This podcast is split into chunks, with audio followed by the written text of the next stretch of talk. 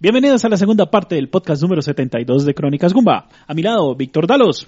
Buenos días, tardes, noches, según nos escuchen. Andrés Valencia. Hola a todos, ¿cómo están? César Flagstad. Un saludo para mis compañeros y para los que nos escuchan. Y quien les habla, Sergio Vargas, Egan 81 Co. El cantante. El día de hoy continuamos Ah, ah, con Nunca hemos explicado por qué es el cantante. Sergio Vargas. La No. ventanita. Usted que tiene 40 y yo que tengo 40 entendimos perfectamente la referencia, pero valdría la Señores pena. pubertos. no. Nuestro público de menos de una edad, ¿qué qué será por ahí? ¿Qué? ¿25? ¿30? Sí, yo creo que 25 es una Sí. buena edad. Durante los 80s, 90s, existió un cantante de merengue muy famoso en Colombia que nos ayudó a bailar, a sacar gente en las pistas cuando tocaba por cosas sociales y él se llamaba Sergio Vargas. Por, ese motivo, motivo, cada vez que alguien habla con Sergio, le pregunta como el cantante, Tal algo cual. que le gusta un montón. y por eso siempre hacemos la referencia al inicio del capítulo. Cerramos paréntesis. El día de hoy continuamos con nuestro podcast de aniversario número 6. Que no se note porque estamos haciendo lo que se nos da la gana con el podcast. Y como parte de lo que se nos hace, la- eh, nos cae en gana y queremos hacer, le hicimos preguntas a la gente en las diferentes fuentes de, no, le pedimos preguntas a la gente en nuestras diferentes fuentes de contacto. Sí. Entonces lo que hicimos fue eh, una convocatoria abierta a todos los que tenían acceso a Facebook o a nuestra cuenta de Twitter. Urna virtual. Sí. Y les, solic- les dijimos, bueno, háganos las preguntas que ustedes deseen que les respondamos en el podcast, en alguno de nuestras partes del podcast de aniversario. Y tuvimos una respuesta bastante interesante. ¿Qué los dejamos escuchando antes de empezar con nuestras preguntas y respuestas? Víctor siempre dice que la música de Gael suena bien con todo, entonces ponemos el tema de Gael. Tiene nada que ver con preguntas. ¿Qué quieren que ponemos? ¿La música de quién quiere ser millonario o qué? Se me ocurrió eso. Yo, yo iba a decir que Jeopardy. La de Guy.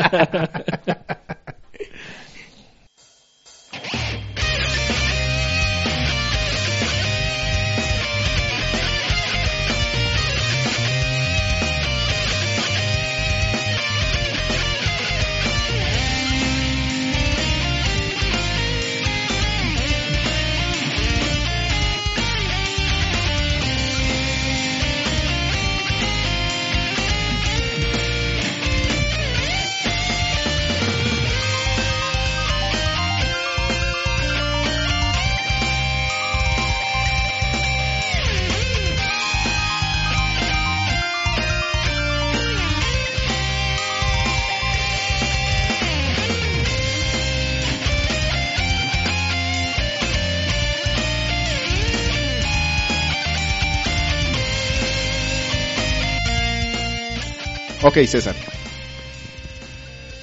Tuvimos varias preguntas, pero pues el tiempo es limitado. Entonces tomamos una decisión drástica. Y es que como es nuestro sexto aniversario, íbamos a seleccionar solamente seis de las preguntas que recibimos, las que nos parecieran que podíamos responder dentro del tiempo que tenemos.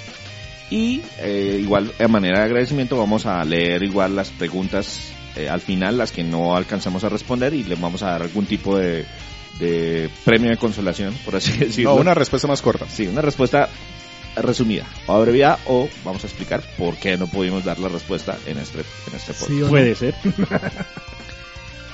Entonces voy a empezar por una pregunta que incluso algunos de los miembros nuevos del equipo hacen y nuestros amigos y nuestros familiares y todo el mundo que usted cuando decimos estamos vamos estamos en un proyecto que se llama Crónica Gumba.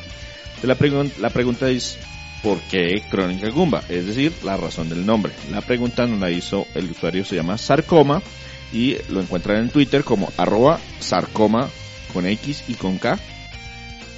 Esa es la pregunta. Y yo me declaré impedido porque yo entré mucho tiempo después, cuando ya se llamaba Crónica Gumba. Listo, voy yo entonces y Sergio me da un apoyo aquí. Primero, como ustedes escucharon en la parte anterior del podcast, empezamos con un nombre ahí sacado de la manga que nos criticaron inmediatamente. Sí. y empezamos a pensar en un mejor nombre. Es decir, hicimos las cosas al revés. Señores empresarios, sus proyectos primero traten de pensar cómo van a llegar al público y no lo corrijan en el camino. Es decir, el, en, en las etapas de planeación del proyecto, Sí, El nombre es importante.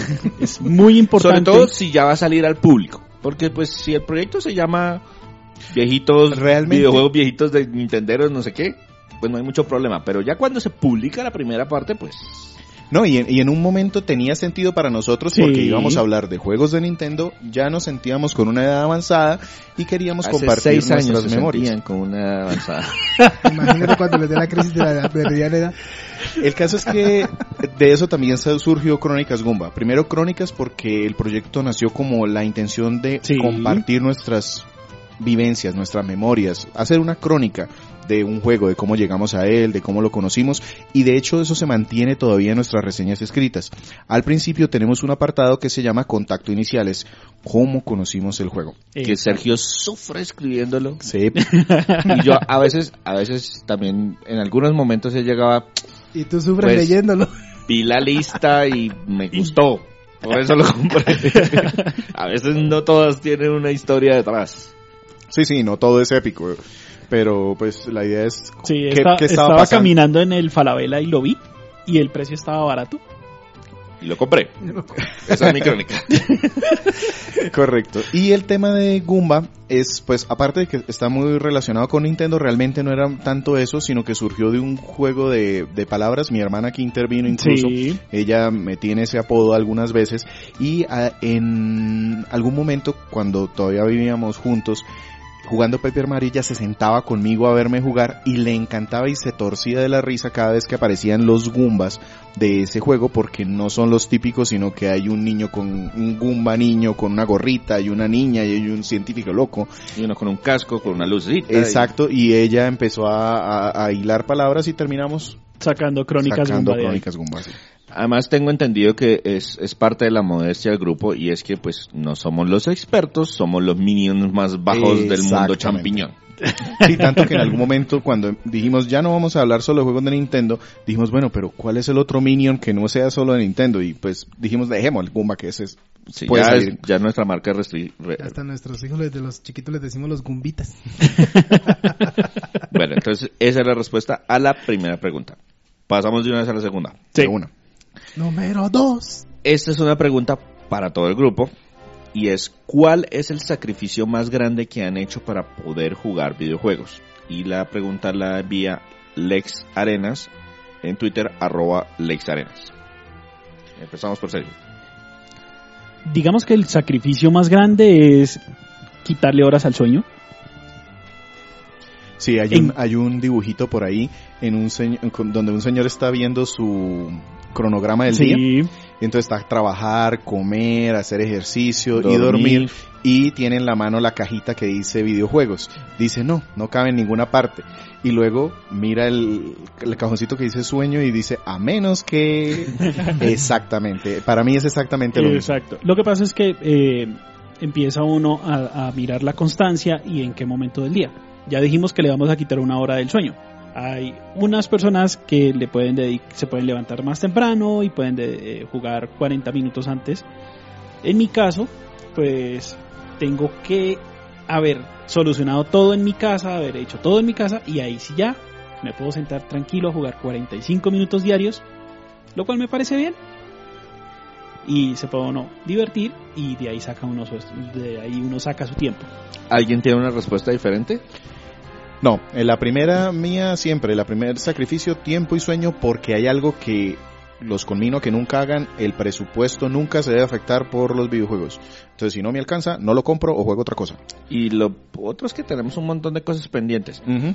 Yo sí tengo un sacrificio que no se hizo, que ya no se hace, que no es un sacrificio actual, pero lo tengo muy presente. Y es que ustedes todos me cuentan unas historias muy hermosas de cuando sus papás les compraron el juego de no sé Ah. cuál, y sus papás les compraron el, co- el juego de no sé cu- dónde, y el- sus papás les compraron el juego. Por ejemplo, ¿cuál fue la última consola de videojuegos que Víctor recibió de regalo? La última consola fue un Wii. Andrés. ¿De regalo? Sí, digamos que sus papás Mm. decidieron regalarle un juego. El PlayStation 1 fue la última consola que me regalaron. La NES. ¿La NES? Uy, Yo también estoy con la NES.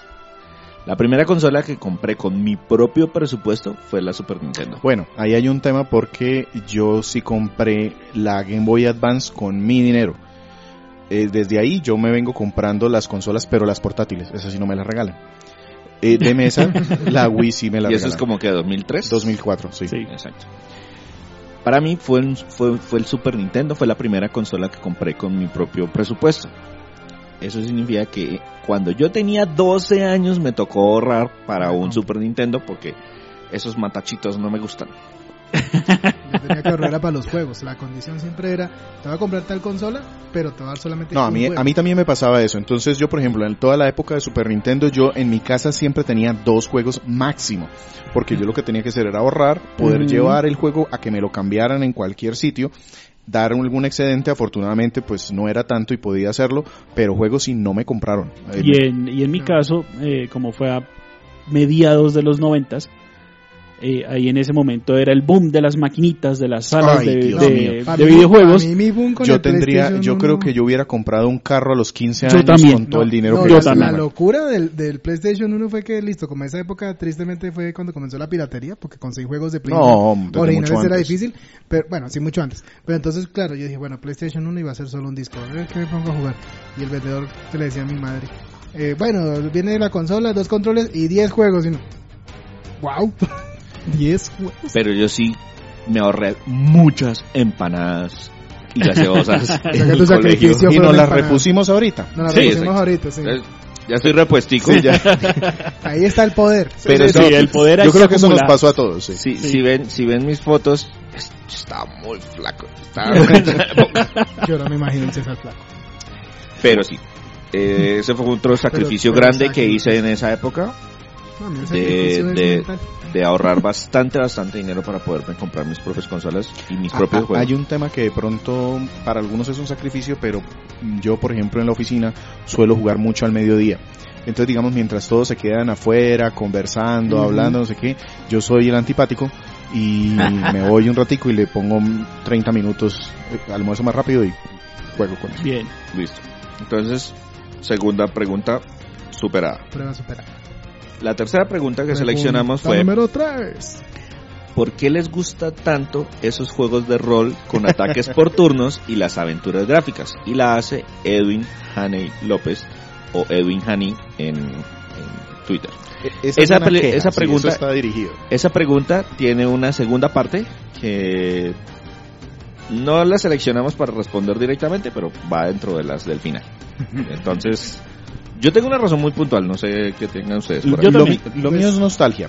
Pri- primero, de los juegos a los que más horas le dediqué cuando estaba joven y tenía tiempo, era... Pensarán que soy un anciano, pero sí, sí lo soy. El- fue, fueron los juegos de rol. Sí, me gustaba RPG. mucho, además que me daban muchísimas horas con el poco dinero que tenía, entonces eso también me gustaba. Y lo otro es que hay mucha estrategia involucrada en los juegos de rol, principalmente. Y a mí, me digamos que mi género, uno de mis géneros favoritos es el cómo optimizo mi personaje, cómo lo pongo lo más, cómo paso con el nivel más bajito posible, con las pocas herramientas que me dan. Me encanta hacer eso en los juegos de rol y por eso los, los escojo y los juego. Pues para ser sincero, mi primer juego de rol fue Final Fantasy VII. O sea, yo en Super Nintendo casi no... O sea, comencé a tener... A, a- a probar juegos de rol Super Nintendo, pero mucho Y que le después. daban a uno durísimo porque era inglés todo y no Exacto. sabía uno. Ojalá ingresar arcaico. Y entonces mi primero fue ese y entonces era interesante como que, bueno, si entonces si selecciono con este, pues ataco con un puño. Si voy con el otro, pues curo porque me van a pegar. Si voy con el otro, pues hago límite porque ya tengo cómo hacerlo.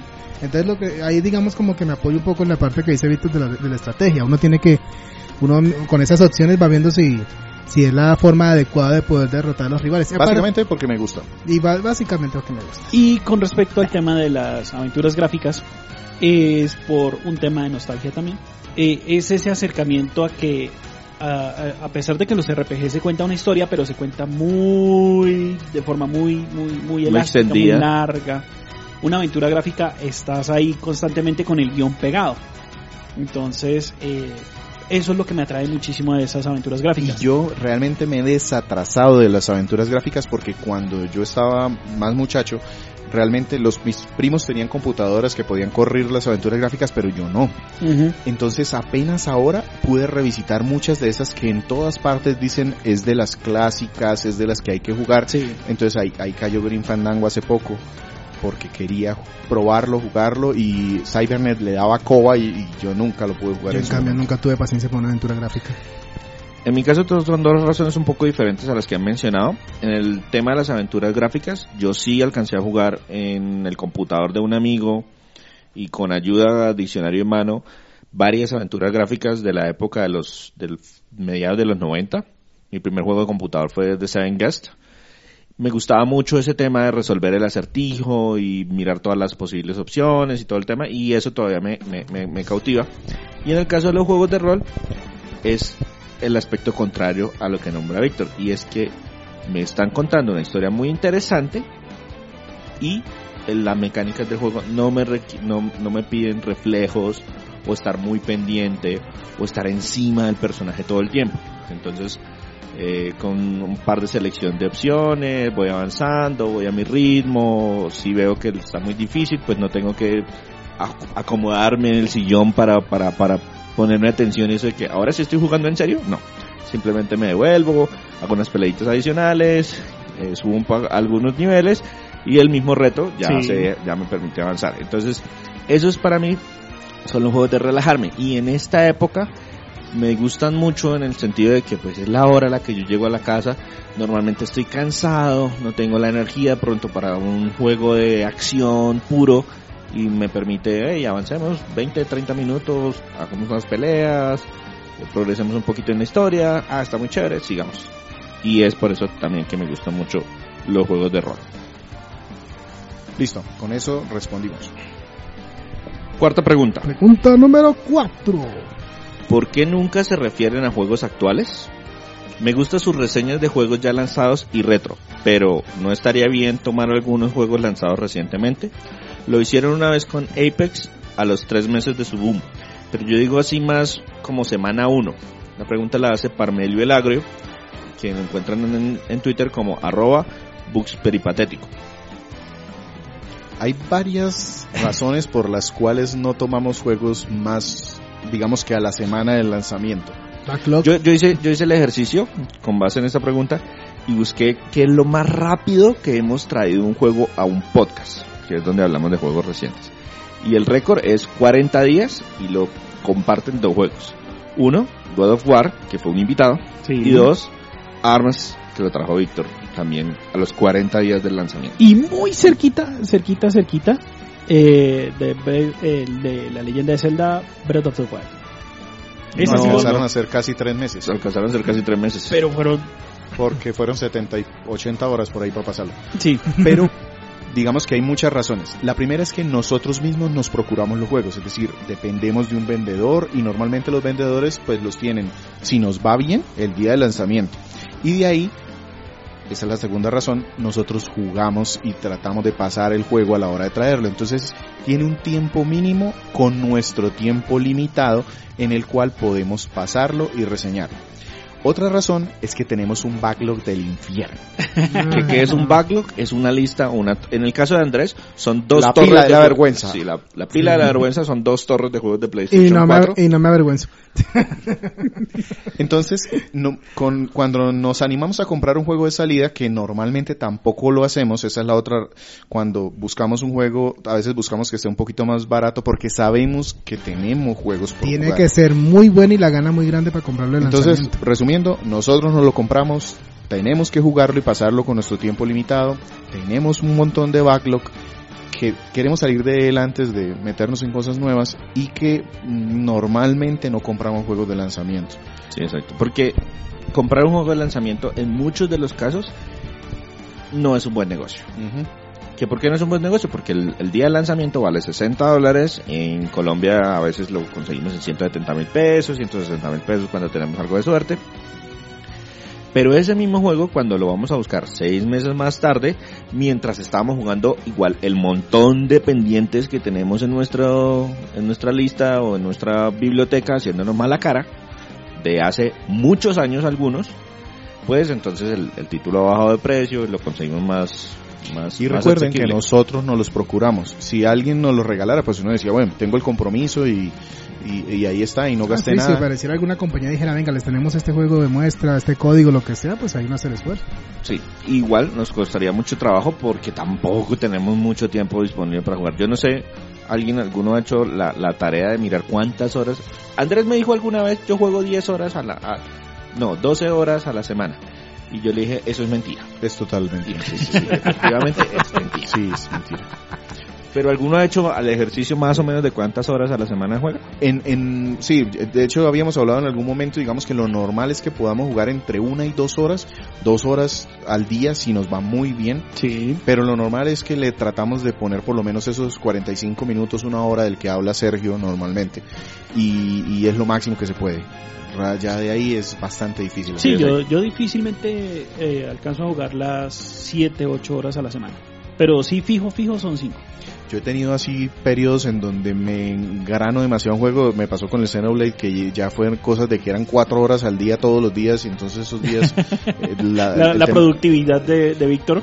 No, el, la el productividad- matrimonio, el no, la matrimonio tuvo problemas. la productividad tenía que estar en el mismo punto. El tema del sueño era lo que no estaba. Entonces ahí, Ah, compens- entonces ahí compensaba con café, café fuerte, cosas así. Café más fuerte. Sí, entonces, por ejemplo, en mi caso yo también trato, normalmente son como tres horas entre semana y logro sacarme una maratón El fin de semana. o el sábado o el domingo. Sí. Y lo negocio con la que toma las Cuando, decisiones y en mi casa. que no es el yo. día de siluetas. Y ese día trato de sacarle unos seis ho- horas adicionales. Entonces yo estoy hablando también de más o menos 10 horas a la semana y eso. Sí. Y lo otro es que mientras el juego está eh, recién salido, pues la publicidad de todo internet ya le están dando bombo. Exacto. Nosotros somos pequeños, somos un- una botella en este Somos- mar de información. Somos un grano de Y arena. en de este eso también nos dimos cuenta en algún momento. Resulta que cuando nosotros hacemos un esfuerzo muy grande para tratar de traer un juego rápido, ya es una noticia vieja. Ya, ya es un juego que la prensa le dio mucha voz. lo- todos los podcasts que de pronto hemos escuchado por ahí ya YouTube, hablaron del juego hace mucho tiempo. Entonces, suena que no es realmente muy importante. Y nos dimos cuenta que esos juegos que mucha gente dejó pasar, que pasaron seis meses y ahora está barato, hay muchas personas que están en la misma situación que nosotros. Apenas mirando si ese juego vale la pena, ya lo pueden comprar, ya tienen el tiempo para hacerlo. Entonces creo que entramos como en ese nicho de gente que puede jugar las cosas, no en el día de lanzamiento. Vivimos Eso. de nuestro público. Listo. Quinta pregunta. Ya nos acercamos al final. Número por lo menos de las- 5.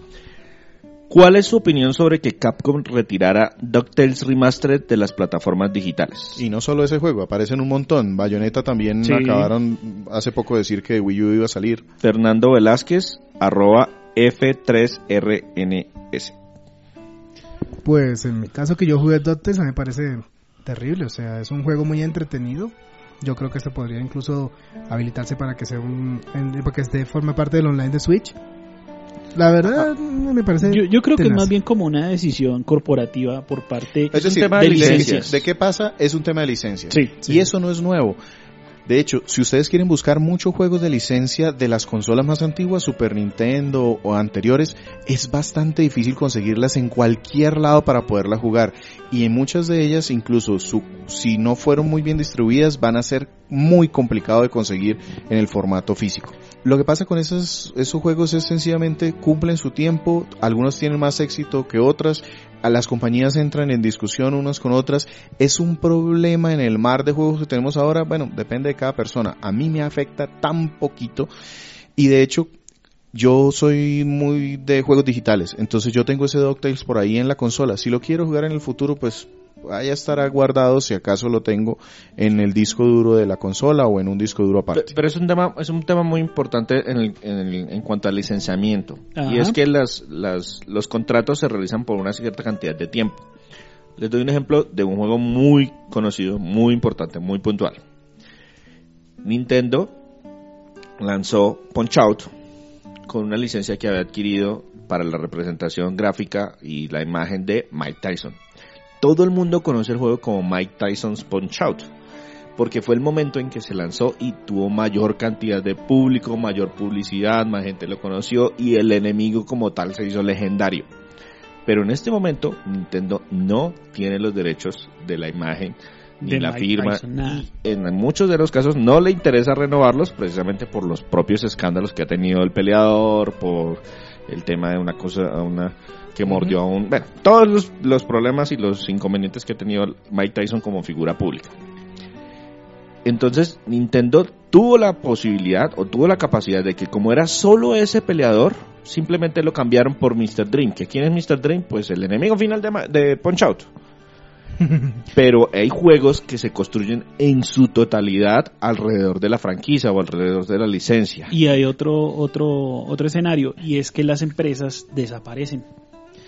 Entonces tratar de, y esa, como las empresas desaparecen, Nadie las compra, las licencias quedan en el limbo. o, Sí. o, o la propiedad intelectual se divide entre otras empresas. Entonces, cuando Nintendo dice voy a tratar de revivir esta franquicia o voy a, a- a republicar este juego en mi, co- en mi catálogo virtual, pues tiene que ya no hablarse con una empresa, sino se tiene que hablar con 20 empresas, los abogados de esas 20 empresas y Se vuelve demasiado esfuerzo para el... Y hay otro Exacto. escenario, incluso hay juegos en donde sin quererlo o sabiéndolo, algunos compositores, por ejemplo en el caso de la música, toman inspiración demasiado fidedigna de alguna pieza que tiene derechos. Eh, el caso de Chrono Trigger y de mm, Garou Mark of the Wolves tienen canciones que son casi ¿Calcas? calcos de canciones eh, que tienen derechos de autor de canciones comerciales y eso ocasionó que durante muchísimos años no se pudieran reeditar esos juegos porque esas piezas musicales tenían derechos o tenían algún litigio.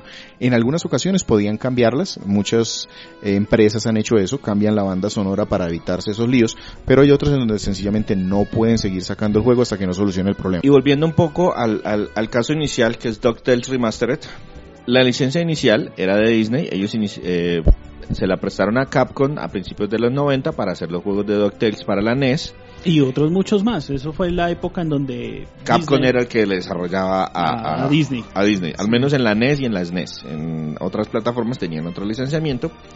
Y de manera reciente, Capcom, pues reciente es hace 6, 7 años, decidió que podía remasterizar el juego de manera sencilla. Le preguntó, oiga, Disney, ¿usted está haciendo algo con esa licencia? No, préstemela. Y justo después lanzaron, lanzaron la nueva serie de Pato Aventuras o de DuckTales en televisión que tiene otra estética, que tiene otros diseños, que tiene un manejo diferente y ya no le interesa a Disney volvérsela o extenderle el licenciamiento a Capcom. Y eso fue lo que sucedió particularmente con este caso. Para el tema y la preocupación de mucha gente es ¿qué hacemos? ¿El juego va a desaparecer? Pues en las plataformas digitales sí. Si tú ya lo compraste, es tener un backup, al igual que si te lo tienes en físico, pues tener tu disco o algo así, que igual se puede perder, igual se puede rayar, pasa lo mismo. Pero entonces sencillamente son de esos juegos que con el tiempo, dependiendo del éxito y qué tan buenos fueron, se pueden llegar a ser famosos, costosos, pero realmente eso no pasa mucho ya por la cantidad de Exacto, ya medios que hay. es por la, por, el- por la cantidad de copias distribuidas se vuelve muy raro que un producto de este estilo se vuelva Coleccionables. coleccionable. Sí. Sin embargo, si nos ha sucedido, por ejemplo, todos esperábamos que en la SNES Mini o en los estos viniera el juego de Tortugas Ninja. Ay, Dios mío, yo sí, cuando mostraron la, la lista de los 20 juegos, Sí, pero Yo el decía, tema ¿qué de pasa licencias, aquí? El licencia es- murió Licencias. porque la licencia de las Tortugas Ninja en este momento creo que todavía la tiene Nickelodeon. Nickelodeon. creo que sí. Por eso, pero Nickelodeon se la había licenciado a Activision. Activision es quien está manejando los juegos de tortugas actualmente. Exacto. Exactamente, y pues, este tema de el licencias. desarrollador es Konami, entonces nada que ver. Sexta y última pregunta con una respuesta extensa. Esta nos pusieron a pensar. Dice, deberían hacer un ejercicio de imaginación y predecir cómo será la industria de los videojuegos en 10 o 15 años. Más allá de decir que todo sea realidad virtual. ¿Qué se viene a revolucionarlo? Y nos hace la pregunta Juan Sebastián Gómez. No sé qué pensaron ustedes. Bueno, de pronto pensar que eh, tal vez la gente va a querer tener más contenidos digitales, de pronto ya no sabemos si habrá preferencia por el formato físico. Entonces tal vez se, se- considere que la gente quiere experimentar con cosas más de, bueno, como dice el, nuestro nuestro oyente, eh, el tema de realidad virtual también puede extenderse bastante. Entonces, Pues yo creo que hay varios caminos por los donde puede crecer. Primero, 15 años es un montón de tiempo en una industria que tiene más o menos 40 años. Entonces casi el 50% de la vida. Si ustedes se vuelven 15 años atrás, es, no, es, no es así como mucho tiempo. pero a la revolución ha sido inmensa. Yo creo que uno de los temas que podríamos estar viendo dentro de 10 años es el famosísimo Netflix de los videojuegos. Sí, definitivamente. Sí. Una, una de las ramas, ah, hay una cosa, y es que yo no creo que las consolas físicas, las consolas dedicadas desaparezcan. ¿Por qué? Porque si vemos, por ejemplo, el control de la PlayStation 4, es no más que una evolución del control de la PlayStation 1, que a su vez no era más que una, un refinamiento del control de Super Nintendo. Eso no ha cambiado mucho. Y lo que hemos visto es un aumento, una mejora en las gráficas. Y muchas personas dedicadas a los videojuegos siguen demandando un hardware de un precio asequible para poder jugar. Porque si debes comprar una computadora de millones de pesos o miles de dólares para poder correr un juego, pues no, no, no vas a poder hacerlo. Pero la masificación sí yo creo que pasa por eso. Pasa por opciones de streaming, que tú en algún dispositivo que tengas aproveches el poder de la red y juegues en eso, o iniciativas como el Game Pass, en donde pagues una suscripción y puedas descargar a un hardware de pronto no tan poderoso, pero que tenga alguna ayuda externa, un juego más actual. Y por último, la integración de plataformas. Yo creo que por eso pasa el, el, futuro, en el tema de que yo pueda tener una cuenta y que esa cuenta en diferentes medios me permita jugar. A mí me parece muy interesante que ese, ese aspecto del, del Netflix, de los videojuegos, siempre lo hayan enfocado hacia las consolas nuevas. Es decir, necesita una ancho banda enorme y una capacidad de los servidores de procesamiento brutal. Y se me hace que una forma de acercarse a un público y como ofrecer es que ¿cuál es el uno de los programas más más populares de Netflix Mm, en este momento? Stranger Things, por ejemplo. No. De los programas más populares de Netflix, no creados por Netflix, Ah. sino de Netflix o disponibles en Netflix. Es Friends. Es una serie que tiene ya va para 20 años el Ahí primer está cumpliendo capítulo. precisamente este año 25 años de haber sido estrenada. Eh, hágame el favor. Entonces, en muchos de esos aspectos, antes de empezar a ofrecer el contenido nuevo y visualmente muy exigente, podrían empezar, oiga, mire aquí mi plataforma, y eso necesitaba un control con dos botones, con tres botones, con seis botones cuando necesitaban mucho. Y sería una, una forma muy interesante de ofrecer el Netflix de los videojuegos retro. De hecho, algo, algo así está haciendo Nintendo, cobra su suscripción Sí. y lo que te da es un acceso a unos títulos viejos, clásicos, no te da los últimos. Y realmente está teniendo éxito porque no le resulta específicamente demandante. Pero hay un tema importante y es que usted necesita un hardware específico. Sí. Necesitamos un Y la idea es que, exacto, necesita, que, que pudiera ser streaming. Es decir, que yo no tenga que descargar o instalar nada dentro de mi consola, dentro de mi aparato. Y a esas velocidades, con la poca con, la poca cantidad de datos que se tienen que transmitir para uno de esos juegos retro, se me hace como una buena posibilidad. En cuanto a hardware, lo que yo comentaba hace un momento es que no creo que realmente tengamos algo extremadamente revolucionario, pero sí muy enfocado a temas de que ya las máquinas empiecen a hacer cálculos. Para, para los que de pronto han tenido oportunidad de seguir este tema de los videojuegos, cuando saltamos al 3D en PlayStation y las consolas de esa época eran polígonos muy básicos, luego se mejoraron las texturas, luego se mejoraron las texturas y se metieron temas de iluminación, y ahí por detrás digamos que la inteligencia artificial va a empezar a jugar. La promesa de las nuevas consolas es el ray tracing. ¿Qué es el ray tracing? Manejar iluminación, manejar texturas en tiempo real, que la consola lo haga. Yo creo que a eso se dirige, que la máquina pueda hacer todo de una forma que las gráficas sean más, ni siquiera más realistas, sino por lo menos más consistentes, más sólidas, que respondan realmente a lo que está pasando. No creo que la realidad virtual sea esa Yo veo otra, otra, otra, otro escenario que se puede dar por lo menos en el futuro inmediato y ya se está empezando a ver. y en algún momento en algún podcast lo dije, pero no me acuerdo. Y es el tema de ofrecer el juego como un servicio, en el cual usted descarga un juego base y lo que hace la empresa es estar actualizando, actualizando constantemente. Que eso ya está pasando, eso eso, está pasando. digamos Sí. que es algo que sí lo vemos muy dentro de 10 años, que sea algo muy Eso común. va a ser muy común. Que tú pagues tu cuenta de, qué Lo sé que- yo, tu lo juego que de hacemos peleas. es comprar ahora la llave del juego y tenga el contenido. Todo va pasando.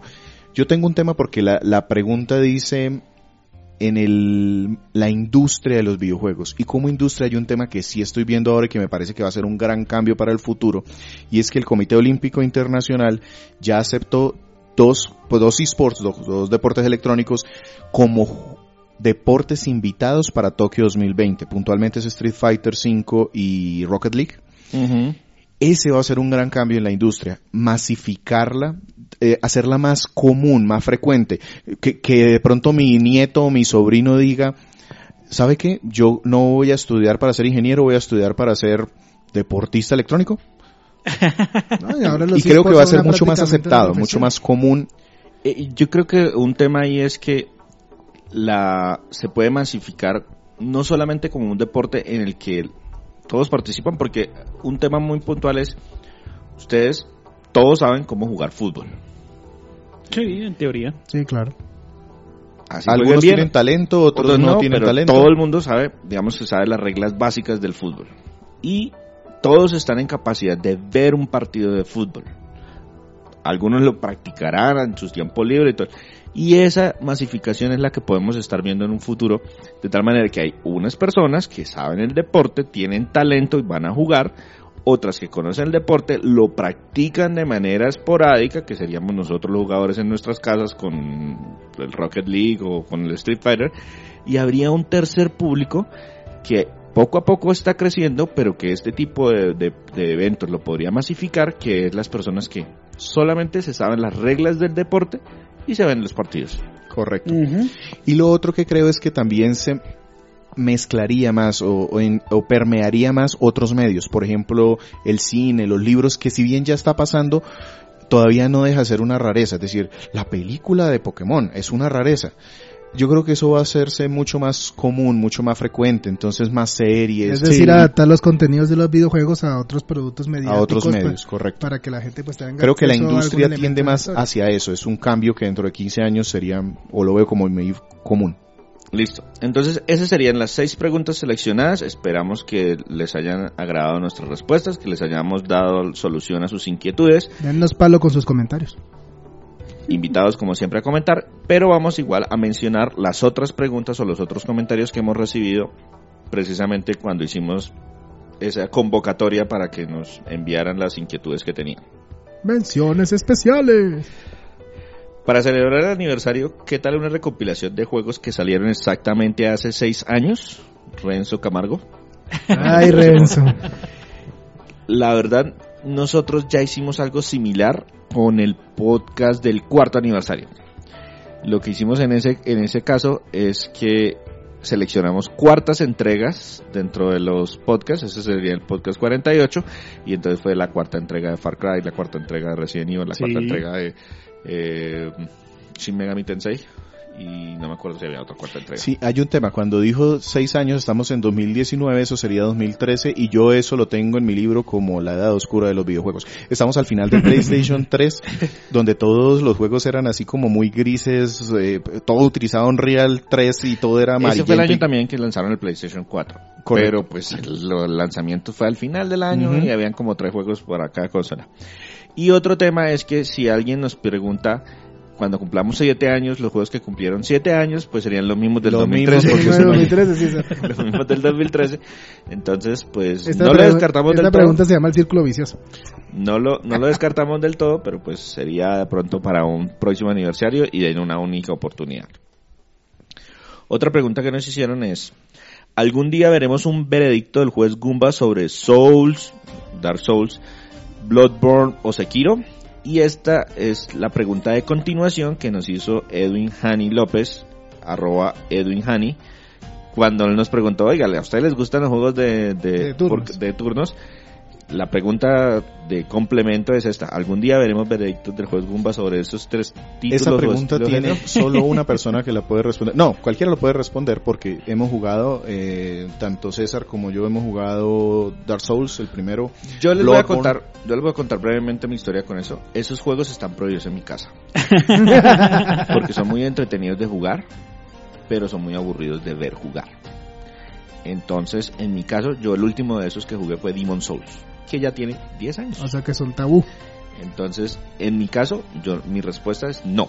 Pero la respuesta en general es Sí. Sí. De hecho, ya tenemos a alguien trabajando, al menos en jugar uno de esos títulos. Sí. Bajo Pero no sabemos para cuándo. Y, y él lo puso como reto de este año. Sí. Entonces vamos a ver cómo Entonces la respuesta es sí. Algún día. probablemente. Eh, la siguiente pregunta. A mí me gustaría que hicieran un top de juegos clásicos que todo gamer debería jugar.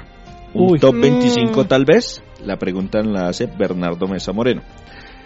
Y la razón por la que no, la, no la seleccionamos dentro de las seis que íbamos a responder es porque, primero, tendríamos cuatro tops 25. Y segundo, juegos. cada top 25 se demoraría 50 minutos mientras hacemos las recomendaciones.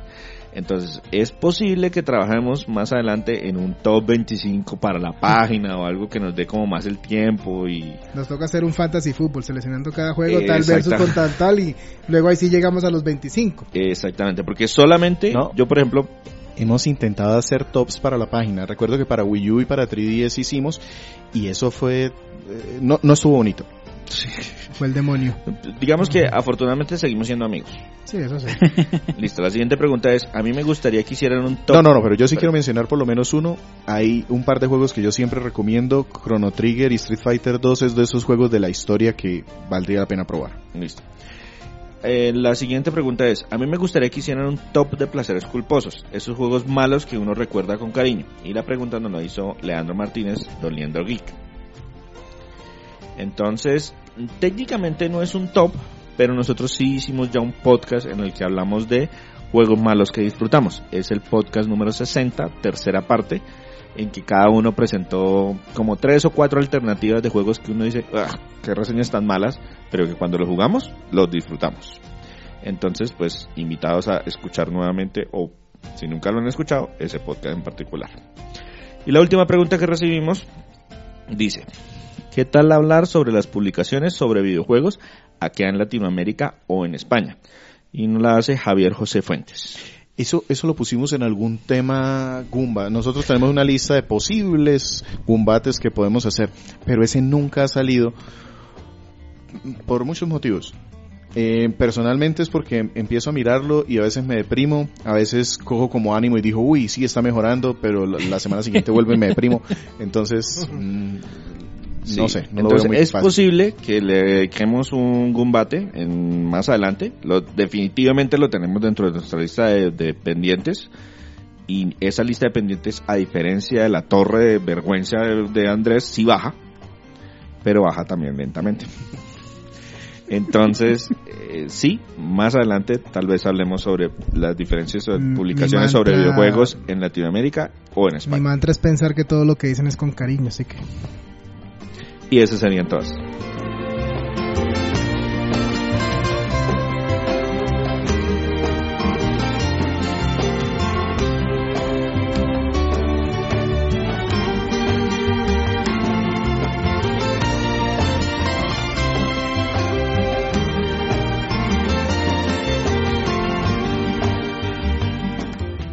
Nuestro podcast lo pueden encontrar de manera semanal en iTunes, iBox y TuneIn Radio. Recuerden nuestra página de internet www.cronicasgumba, donde aparte de que nos encuentran en el podcast, también encuentran retro reseñas que publicamos de manera semanal. Nuestras redes sociales www.facebook.com slash crónicasgumba y nuestro Twitter arroba crónicasgumba. Es posible que más adelante les tengamos sorpresas, pero todavía es muy pronto para comentarles. Es- Siempre que hacemos un podcast de aniversario, terminamos haciendo algún cambio interesante, ya sea en la página o en el podcast. Sin nada más que decir, César Flagstad, Hasta luego. Andrés Valencia, tienen tele, ahí se ve. Víctor Dalos, El apellido de César no es Flastag, es Rivera. Muchas gracias por escucharnos el día que ha sido hoy. y quien les habla, Sergio Vargas, 81 Co. Hasta pronto.